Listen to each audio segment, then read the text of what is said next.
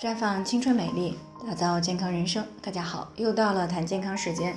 今天呢是九月七号了，是二十四节气当中的白露，也是秋季的第三个节气。白露呢是反映了自然界寒气增长的一个重要节气。那在白露过后呢，白天有阳光的时候呢，中午还是有些热的，但是在傍晚以后呢，气温就会很快的下降，昼夜的温差呢会进一步的变大。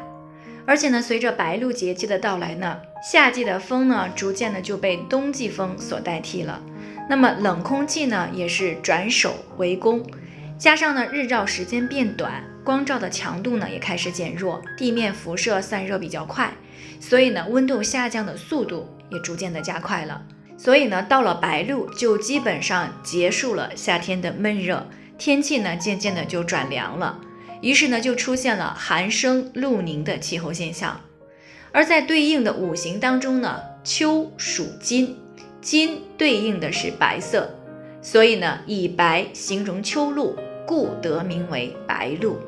那么这个呢，就是白露节气名字的由来。那当然了，随着白露的到来呢，我们的养生重点呢，也需要做出调整了，不然呢，逆天而为，身体是很容易出现健康问题的。那么在白露以后的养生重点呢，主要有两点。第一呢，白露以后应该注意一些寒性疾病的复发，比如说像鼻炎、哮喘、咳嗽，还有老寒腿、老寒腰以及心脑血管问题等等。因为这些健康问题呢，对于冷空气是比较敏感的。那么由于昼夜的温差比较大，如果呢早晚保暖没有做到位，寒气入体，造成了血管。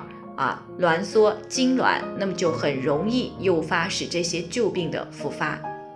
所以呢，在白露以后呢，体质比较寒的女性朋友一定要注意早晚的保暖，不要秋冻啊。尤其是有过敏性鼻炎、哮喘的呢，最好早晚戴上口罩啊，以免冷空气直接刺激到鼻腔、口腔以及肺。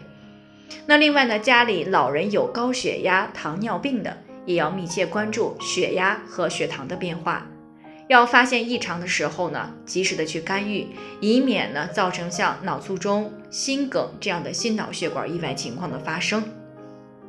第二呢，就是要重视滋阴润肺、防燥，因为真正的秋燥呢，就是从白露开始的。那这个时候过了雨季，雨水减少了，大多呢都是一个天高气爽的天气。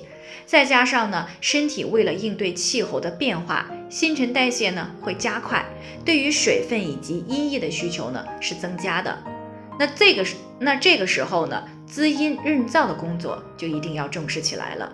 辛辣刺激性的食物一定要少吃，尤其是容易便秘、有乳腺增生、子宫肌瘤、卵巢囊肿等问题的女性，一定要避开辛辣刺激性的食物。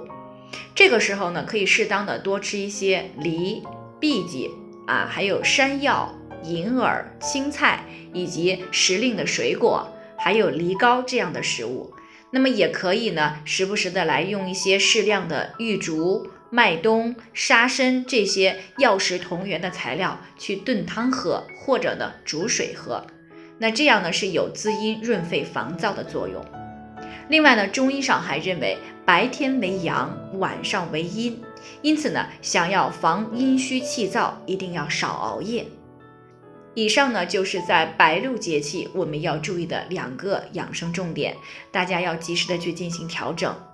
那最后呢，还是要提醒大家，每个人的健康情况都不同，具体的问题呢要具体的分析。如果您有健康方面的问题想要咨询呢，可以关注微信公众号“普康好女人”，添加关注以后呢，回复“健康自测”，健康老师呢会针对个人的情况做系统的分析，然后再给出个性化的指导意见。这个机会呢还是蛮好的，希望大家能够珍惜。今天的分享呢就先到这里，我们明天再见。